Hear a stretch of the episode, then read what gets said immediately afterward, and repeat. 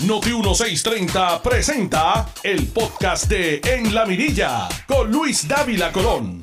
Buenas tardes, buen provecho tengan todos, las 12 y 2 minutos.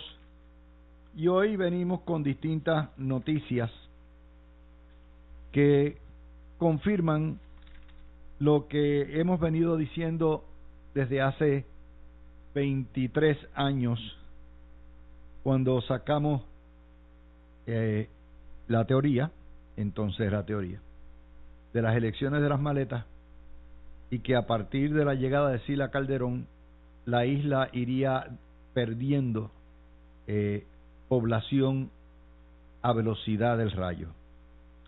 Uno hubiera pensado que con el fin de los cierres de la pandemia, con el flujo de fondos federales, aunque a cuenta gota, con la recuperación post-pandémica, que se hubiera frenado en la emigración o la pérdida poblacional, porque no es meramente por migración que está. Pero no ha ocurrido así.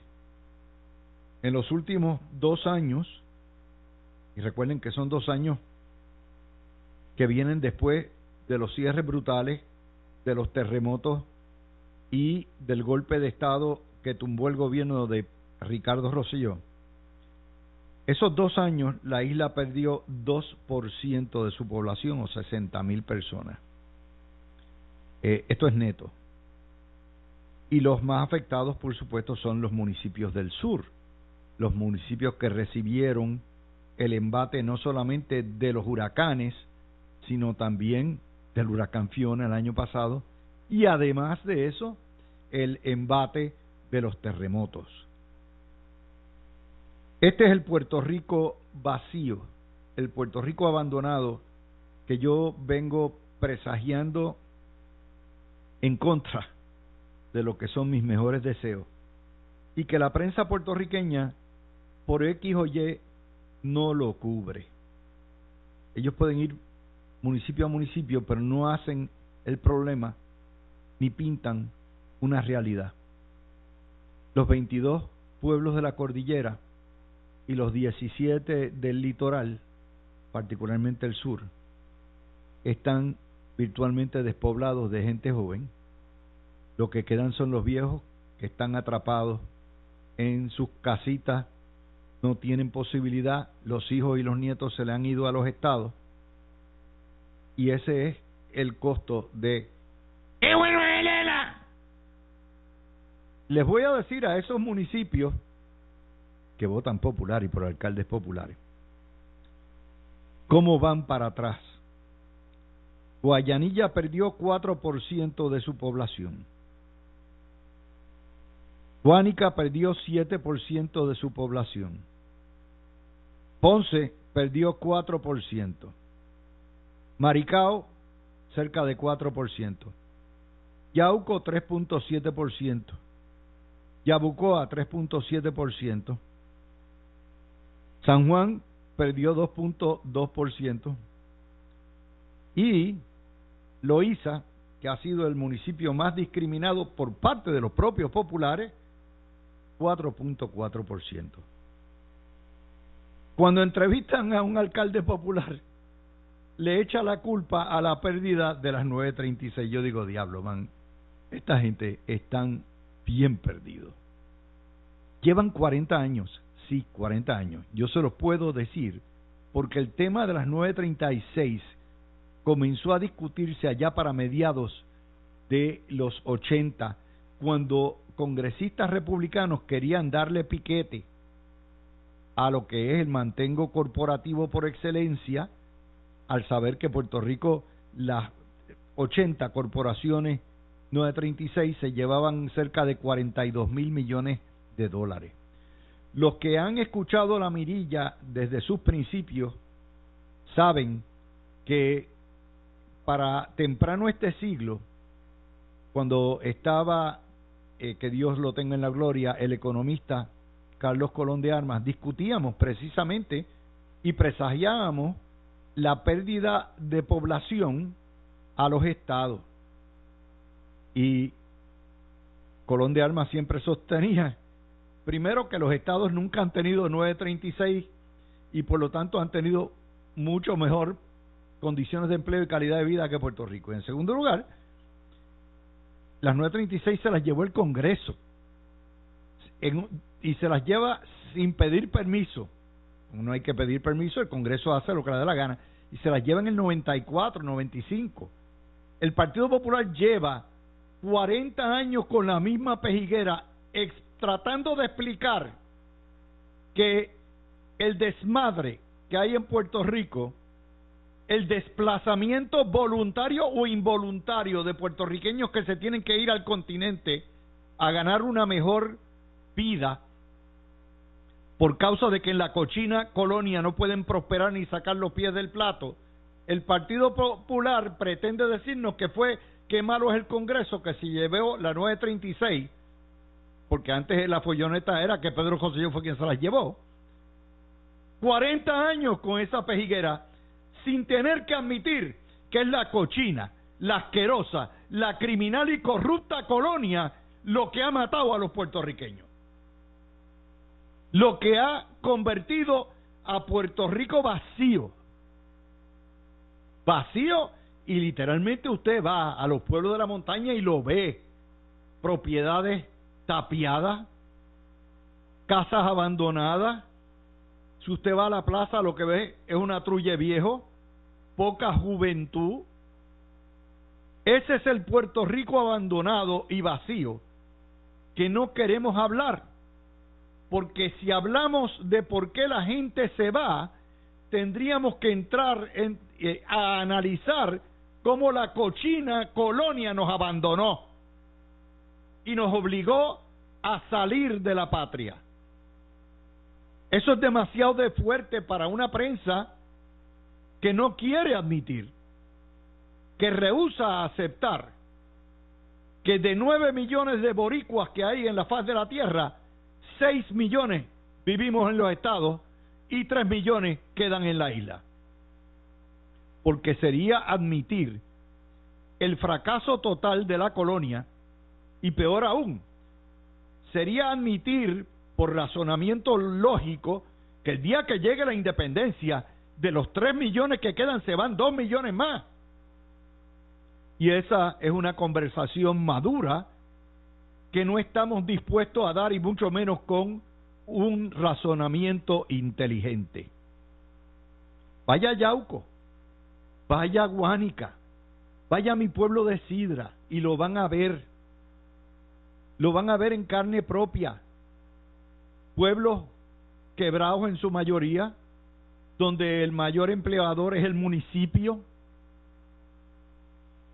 Esa es una realidad. Y perdimos en dos años 65 mil personas. Yo no me quedé ahí nada más viendo el titular, yo me metí en los libros del censo y los estimados. Y déjenme darle unas comparativas, porque me gusta a mí darles a ustedes material fresco, material nuevo. Conforme al informe del Buró del Censo,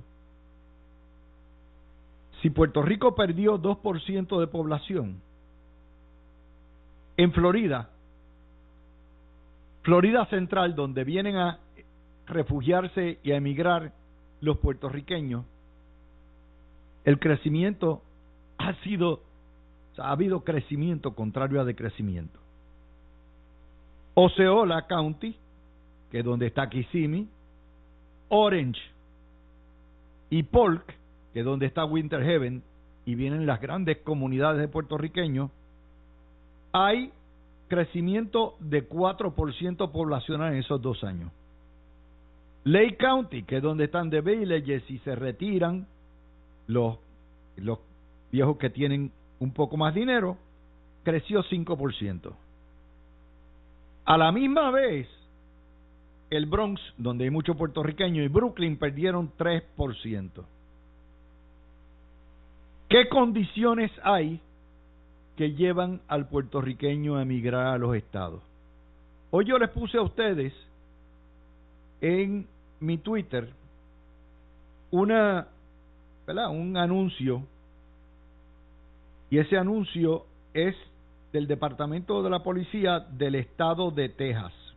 Sí, de la República de Texas. Exactamente. Ese anuncio de, que nos dice que están viniendo a reclutar policías a Puerto Rico, lo dice prácticamente todo. Dice, atención Puerto Rico, Dallas PD Recruiting.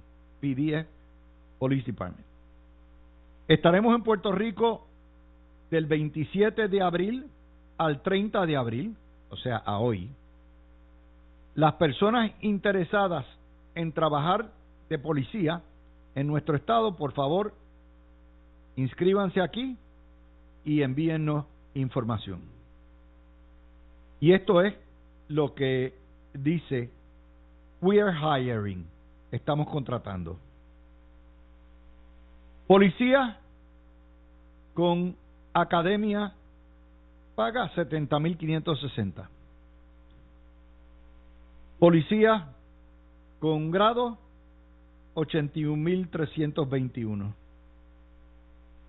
Cuando usted mira hoy que se necesita 45 créditos de universitarios o de colegio, que en la academia se consiguen, ¿verdad?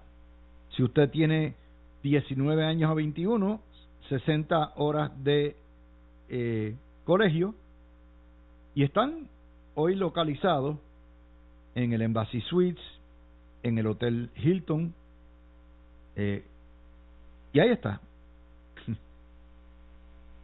Un policía en Texas gana para empezar dos veces y media y tres veces más que un policía en Puerto Rico, sin contar que si se lleva a su esposa y da la casualidad, o su esposo, que son maestros, los maestros se les paga excelentemente bien. Y la gente se van. Se van porque en Puerto Rico las contribuciones los matan. Los servicios son pésimos. Tienen que mandar sus muchachos a escuela privada y eso es un impuesto más. Vean las dos notas, lo que es la portada del nuevo día hoy y lo que es ese anuncio que les acabo de poner. Y todavía el Partido Popular anda echándole culpa a las 936, a que se llevaron las 936 cuando quien se llevó las 936 es el Congreso que el Partido Popular no quiere que tengamos ni representación ni voto allí, ni voto por la presidencia. Esa es la desfachatez. Pero vamos a, a, ponerlo todavía más. La realidad es que Puerto Rico se ha vaciado en el turno, en la estadía, en los 70 años de la cochina constitución de Lela y los ochenta y pico de años donde hemos tenido mayorías de alcaldes del Partido Popular desde el año 40. Esos son los responsables de que estemos como estemos. Si Puerto Rico no progresa y el boricua promedio se tiene que ir, porque no encuentra aquí una vida decente, la culpa no es de del Congreso. Mire, yo soy de los que creo que hay esclavos, que hayamos porque hay esclavos. Y Puerto Rico ha querido, su Partido Popular y los otros tres partidos, han querido que Puerto Rico no eche para adelante. Prefieren que se vacíe Puerto Rico. Y entonces los pocos jóvenes que quedan quieren llevar a Puerto Rico a la independencia para matar, acabar de matar o acabar de obligar a migrar a los viejos que quedan aquí. Esa es la realidad. ¿Y a dónde se van? No, no se van a República Dominicana, no se van a Haití, no se van a Jamaica, no cruzan el charco y se van para Venezuela, se van a los estados con el corazón en la mano y se van buscando tranquilidad, paz. Y mire, Estados Unidos no es una panacea, esto no es un paraíso, esto aquí ahí tiene sus problemas, pero la calidad de vida es insuperable. No hay manera que usted pueda vivir una calidad de vida así en Puerto Rico, salvo que usted sea de esos 80 mil riquitillos, ¿verdad? Que son parte de la oligarquía colonial. Y no les digo yo, los pobres en Puerto Rico pagan once y medio por ciento, eso llora ante los ojos de Dios. Y la clase media está en entonces nos quejamos, se nos fueron los, los médicos, se nos fueron los tecnólogos, se nos fueron las enfermeras, se nos fueron los policías, se nos fueron los maestros. ¿Cómo es posible? Pero la causa principal, que es el coloniaje, que es la pobreza, la miseria, la corrupción, la cochambra, eso no, no, no. La culpa es de, de los PNP que se llevaron la 936. Váyanse para los infiernos. Por eso es que el Partido Popular se va a morir. Tiene que morir ese partido.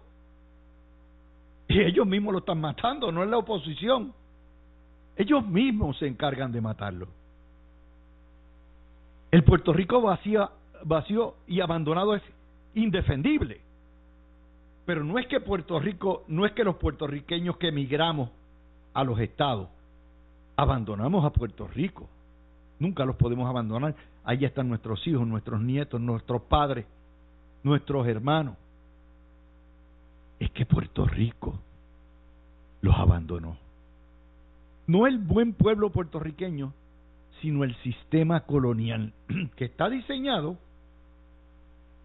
para que prospere la oligarquía exenta de pagar contribuciones y el resto de los esclavos paguen. Esa es la historia hoy. La segunda historia, tengo que ir a las noticias de Ponce. Ustedes saben que ayer los federales le tocaron la puerta al municipio, se metieron en un allanamiento y el alcalde corrupto Luis Irizarri Pavón, si me están oyendo en el municipio, estoy hablando del jefe corrupto de ustedes, se amarró, convocó a los alcahuetes que tienen el comité municipal y mandaron a rechazar el nombramiento de Carlos Vizcarrondo, del juez Carlos Vizcarrondo. Cuando Dalmao, Vivi Dalmao y Luis Vega Ramos nombraron a Carlos Vizcarrondo. Yo les dije, Carlos viene a administrar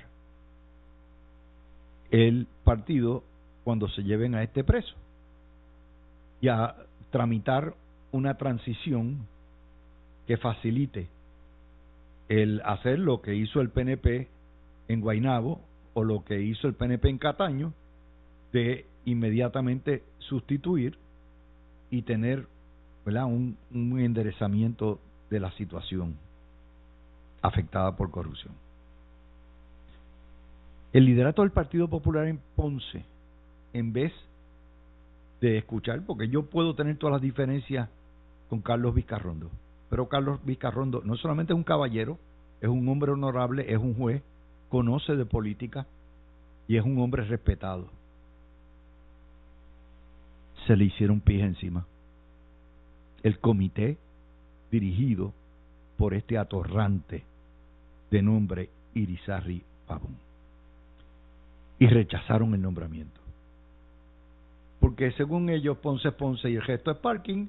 Y como este no vino de aquí, le dijeron, mira muchacho, coge para el parking. Es un ocultamiento de la corrupción.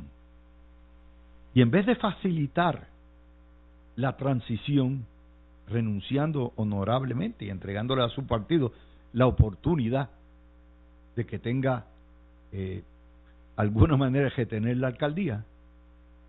Irizarri Pavón, si ustedes los empleados que me están escuchando en el municipio, frente a la Plaza Las Delicias, el tipo atenta contra ustedes. En la medida en que estos corruptos se aferren al poder, los empleitos de ustedes que son empleos de confianza en muchos, dependen de que nuevamente no cambie la administración, porque si los lleva a la derrota, como parece que los va a llevar, ya sea el candidato, ¿verdad? el abogado o el baloncelista, se los va a llevar quien los trajo.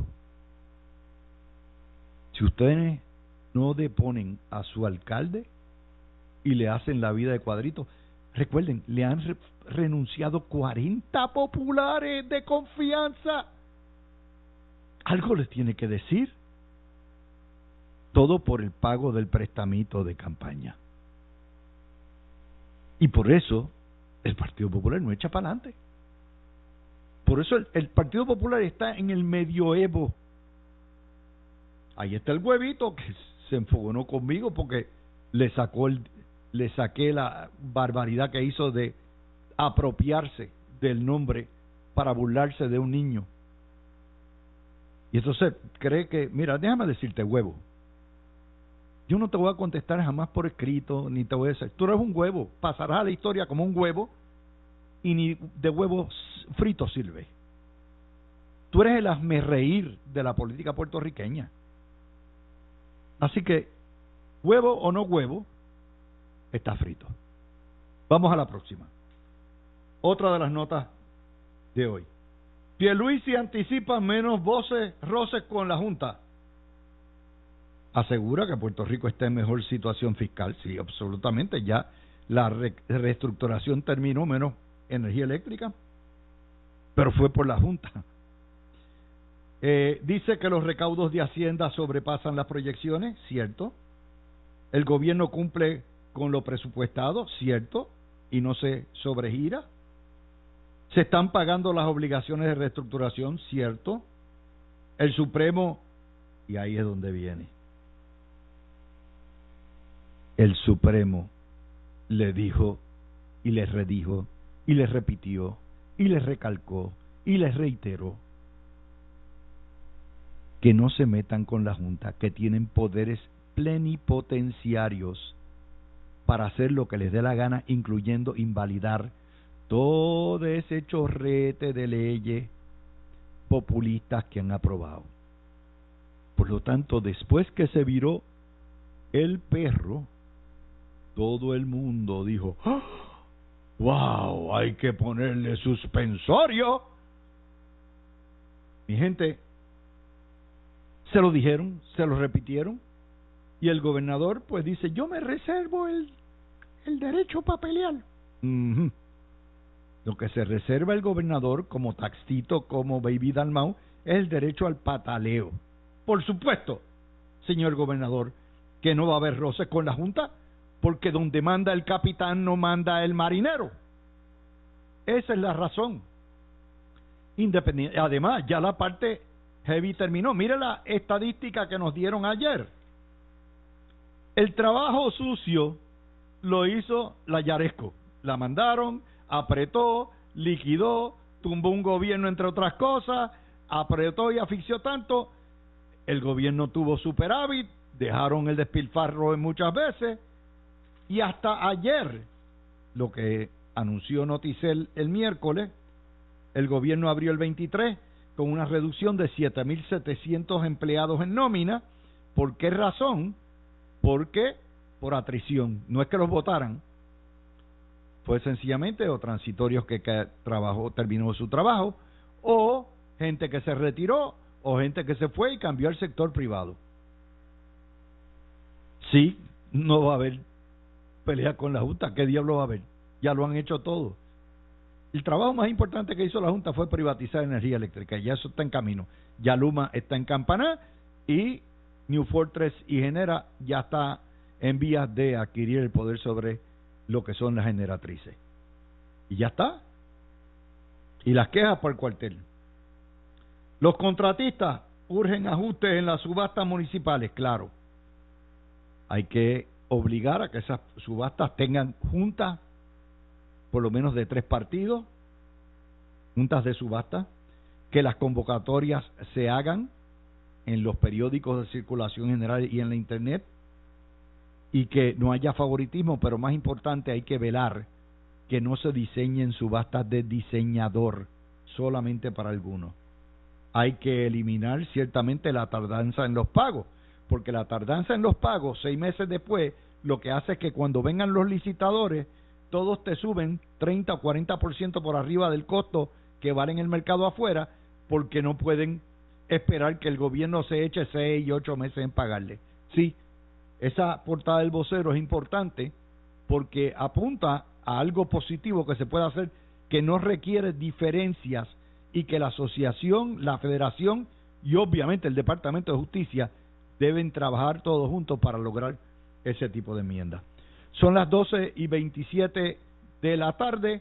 Vamos a la pausa. Cuando vengo, eh, venga, voy a analizar otras noticias más y empiezo con Fabiola. Hoy Denise está indispuesta, así que regresamos ya mismo. Tú escuchas el podcast de En la Mirilla con Luis Dávila Colón por Noti 1630.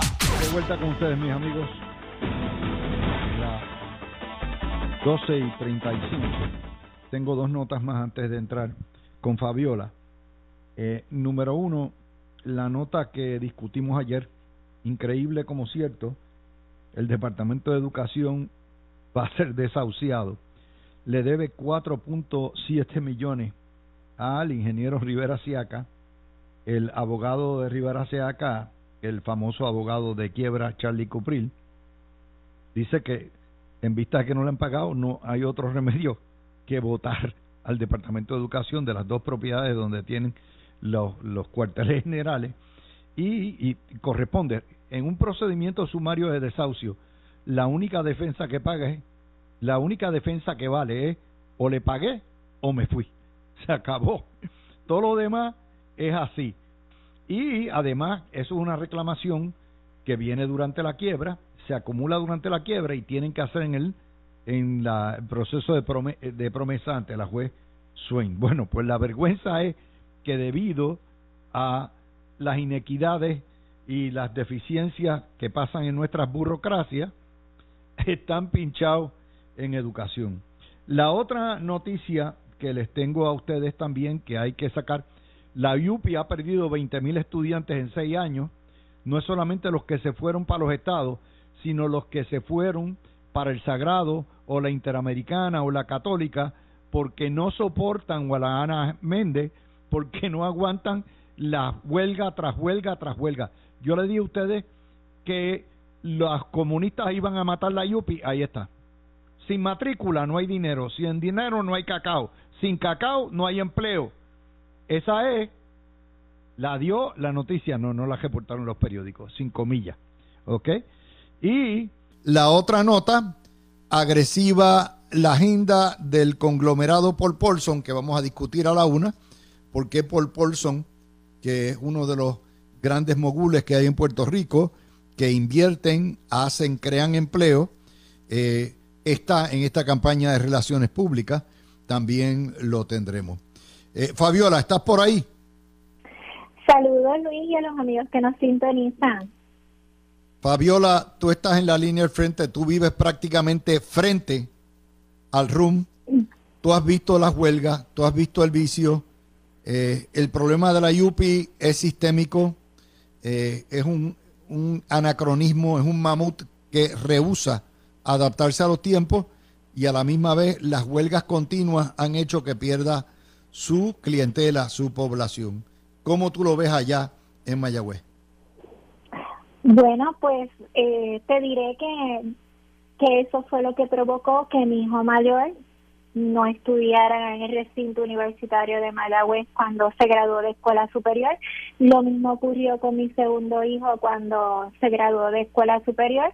Tampoco entró al recinto universitario y teniendo promedios para poder estudiar allí pero yo decidí que no, porque realmente como mamá, conociendo que eh, el, el, estilo de huelgas que se hacían, eh, el estar cerrando la universidad, yo sabía que a mis hijos emocionalmente les iba a afectar y también que ellos pues no iban a poder rendir y aprender como se supone porque cuando tú estás en un nivel de estrés donde tú este dependes de que otras personas eh, tomen unas decisiones para que entonces tú puedas estudiar pues entonces mira cuando llegó el momento como mamá protectora de, mis hijos, pues mira, se fueron para otras universidades.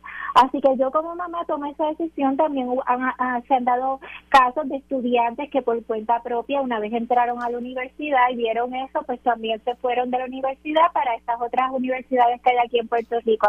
Así que sí, definitivamente, eh, las huelgas han afectado emocionalmente a muchos estudiantes porque se han, han sentido y han sufrido la inestabilidad. Y es bien lamentable Oye, la otra nota que sale hoy, y esto es fiambre, es una noticia vieja, pero nos lo han dicho repetido a todo lo que da. La nominada a la Procuraduría de las Mujeres, Vilmarí Rivera Sierra, no tiene ni los votos del Partido Popular, ni los votos del Partido Nuevo Progresista, ni los votos de dignidad. Quien único la apoya es el PIB y la izquierda eh, y el y el Partido Comunista, eh, eso era ahora para que Pierluisi la retirara como cuestión de piedad, como cuestión de... O sea, esto es absurdo y eso le pasa al gobernador por estar haciendo nombramientos para complacer los sectores más radicales de la sociedad y entonces no cuenta ni con su propia minoría legislativa ni con la mayoría legislativa del Partido Popular, que son más conservadores. Eh, tú, sabes, nadie, esto, esto te afecta a ti. Vamos a empezar por ahí. Pues mira, Luis, eh, tú sabes que yo soy conservadora, pero yo no soy radical. Porque si yo fuera una persona radical, se me haría difícil trabajar con todo tipo de poblaciones y mi profesión, eh, que es en salud mental, pues me obliga a, a ser objetiva y hasta poder trabajar con cualquier persona independiente de sus posturas ideológicas. Así que para empezar por ahí, entiendo de que una procuradora de la mujer tiene que ser una persona objetiva que trabaje para todo el mundo, tanto para las izquierdas como para las derechas. Cuando tú pones en una posición eh, como procuradora de la mujer a alguien que se inclina para un lado, pues la, la balanza va a beneficiar a un área, pero también va a discriminar contra otra área. Y cuando, y cuando se trata de mujeres, todas somos igual de valiosas, todas somos igual de importantes, así que tú no puedes discriminar contra un sector para beneficiar a otro, tienes que tener un balance. Aquí siempre se habla de igualdad, de respetos y de derechos, pues se, se respetan los derechos cuando se mantiene un equilibrio y un balance saludable. Así que eh, yo creo que tanto las izquierdas como las derechas deben también aprender a que hay ciertas áreas donde también hay que respetarlas, no es tirarse para un extremo, tampoco para otro. Hay que aprender entonces a tratar de, de mantener un punto medio en áreas que tienen que ver con, con necesidades de tipo social. Pero si tú hubieras sido gobernador, ¿tú la dejabas que la pelen y que la derroten? ¿O tú, tú las, o sea, la sacrificabas y permitías que pasara eh, la vergüenza? Bueno, pues si no cuenta con los votos y el gobernador este eh, tiene conocimiento de eso, pues tal vez debería así este, retirar el nombramiento, pero pues la realidad es que no, no quiero hacer tampoco un juicio sobre su decisión porque desconozco cuáles son las razones para que él todavía no la haya retirado. Que yo no entiendo, ¿verdad? Que son cosas que no se entienden, pero que están ahí. Vamos a hablar un poquitito también de Pierluisi que no anticipa menos voces, menos roces con la Junta. Ya yo creo que no hay muchas áreas de conflicto. Eh, de hecho, yo creo que el gobernador no enfatizó lo suficiente, número uno, que su gobierno para todos los efectos prácticos eh, sacó a Puerto Rico de la quiebra. Falta todavía mucho para que se vaya a la Junta, pero ya está reestructurado todo. Y segundo, lo más importante es, lo hicieron sin despidos masivos y eso fue gracias a Ricardo José a la propia Wanda Vázquez y al gobernador, eh, y sin recortar las pensiones.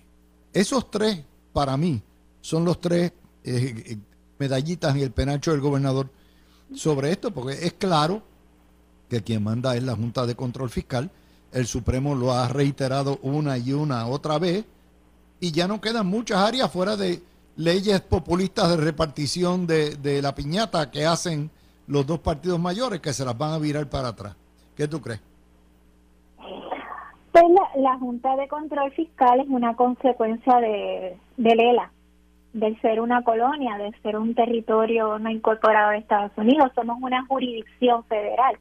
Así que eh, es importante que la gente tenga claro que en estos momentos nosotros estamos bajo los poderes plenarios del Congreso y que la Junta de Control Fiscal responde a ello. Y el estar, eh, precisamente me llama mucho la atención que el mismo Partido Popular siempre está peleando con la Junta, pero si tenemos la Junta por culpa de ellos mismos que quieren que seamos, eh, que estemos como estamos. Así que eh, el, el hecho de que Pierluisi tenga una relación de buena comunicación con la Junta de Control Fiscal es necesaria, es indispensable para que entonces puedan fluir las cosas y las tomas de decisiones, porque el hecho de estar ah, para las gradas peleando con la Junta de Control Fiscal lo que hace es provocar un estancamiento y lo que nosotros necesitamos es que, que exista movimiento económico, que la economía prospere, que, que se mantengan los trabajos y que haya más oportunidades de trabajo. Así que si él este tiene un buen diálogo con la Junta de Control Fiscal, pues también todo lo demás pues puede eh, mantenerse una estabilidad o incluso mejorar. Hay otra nota que sale hoy un artículo que sale en el Nuevo Día de Constitucionalistas justificando de alguna manera eh, el que se juzgue o se meta en la vida de la senadora Rodríguez Bebe y la vida privada de ella. Y se ha formado un fostro y lo, lo, lo sacan. Déjame decirte una cosa. Toda la vida yo he respetado lo que es la intimidad de los seres humanos toda la vida yo he respetado lo que es las relaciones afectivas de los seres humanos. Es un área de soberanía del espíritu y del alma y del corazón que nadie se debe meter, y mucho menos juzgar, porque aquel que no tiene dinga tiene mandinga, el que no ha tirado una piedra tiró otra, eh, y ciertamente no tiene nada que ver con la función. A mí me parece una soberana hipocresía que aquellos que eh, pelean por la intimidad de la mujer, porque son dueñas del útero, porque son dueñas del amor, por la cuestión de los LGBT, son los primeros que le están sacando a Joan Rodríguez Bebe si tiene o no tiene. Primero es una mujer eh, eh, soltera. Y en segundo lugar, tiene derecho a amar a quien le dé la gana. Y eso no debe ser lo que es parte del trapiche. Eso está bien para los programas de chisme. Pero para el periodismo formal, eso yo no veo que es lo que es lo que hay, es irrelevante. Yo tengo una seria diferencia con la senadora, primero porque es independentista y en segundo lugar porque representa un gobierno o, lo que es un partido religioso metido donde no tiene que meterse, pero aparte de eso también respeto su derecho a la intimidad y creo que es una hipocresía tratar de justificarlo constitucionalmente que no es otra cosa que el chismoteo y el cotilleo. ¿Qué tú crees? Pues estoy de contigo. eh, la realidad es que, y me río no porque me dé gracia lo que le está pasando a ella, me río por la ironía de quienes son los que le tiran a ella. ¿Entiendes? Porque eh, es bien contradictorio. O sea, por un lado quieren defender los derechos de la mujer, pero por otro lado son los peores enemigos, son las peores enemigos de la mujer. O sea, todas las mujeres. O las que nos sentimos mujeres, ¿verdad? Queremos ser respetadas y muchas veces estos sectores de, de la izquierda, de la, de la, femina, de las feministas, o bueno, feministas, yo, yo soy feminista, de las, de las radicales, pues todos estos sectores que son radicales y que tienen verdad una visión de vida hay que respetársela pero asimismo como ellas dicen no dejes que un hombre te pisotee no dejes que un hombre te humille no dejes que un hombre te maltrate pues entonces den el ejemplo no humillen ustedes a las mujeres que piensan diferente no pisoteen a las mujeres que quieran vivir su vida y que quieran amar a quien le dé la gana entonces hay que dar el ejemplo a nosotras mismas, porque déjame decirte que a veces las peores enemigas de las mujeres son las mismas mujeres porque se tienen envidia unas a las otras. Así que que empiecen a dar el ejemplo, que se dejen de tanta hipocresía y que, y que John Rodríguez Bebe tenga la relación y el amor que ella quiera. Y, y déjame decirte una cosa también, esto no, tú no ves que eso se hace más con las mujeres. Y nuevamente, ese es material como hombre de prensa que soy, que pertenece a los programas de chisme, está bien, y el de relajo y todo eso. Eso no es un material que puede justificarse o considerarse en una prensa que dice ser seria y tradicional. Aparte de que me parece a mí, es un inmetichismo horrible, horrible. Porque ¿quién eres tú o soy yo para juzgar los comandos del corazón?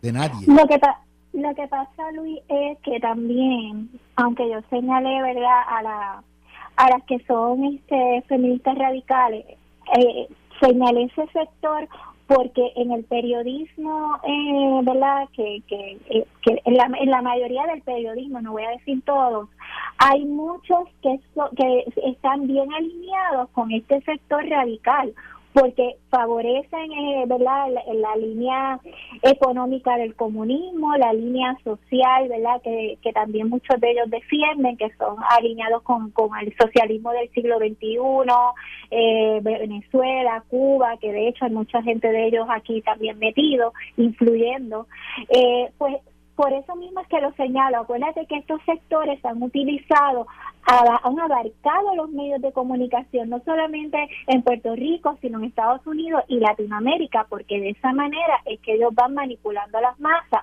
Así que para mí no es extraño que los medios de comunicación eh, traten de inyectar odio hacia las personas que son conservadoras, porque aunque verdad yo no soy extremista, pero yo entiendo, ¿verdad?, que Joan Rodríguez Bebe es conservadora y yo coincido con muchas de sus posturas, difiero un poco de los extremos, ¿verdad?, que a veces este ella este tiene, pero sí entiendo de que ella como mujer tiene derecho a decidir su vida y en los medios de comunicación precisamente el estar tirándole para proyectarla mal lo único que hace es seguir quitándole más credibilidad.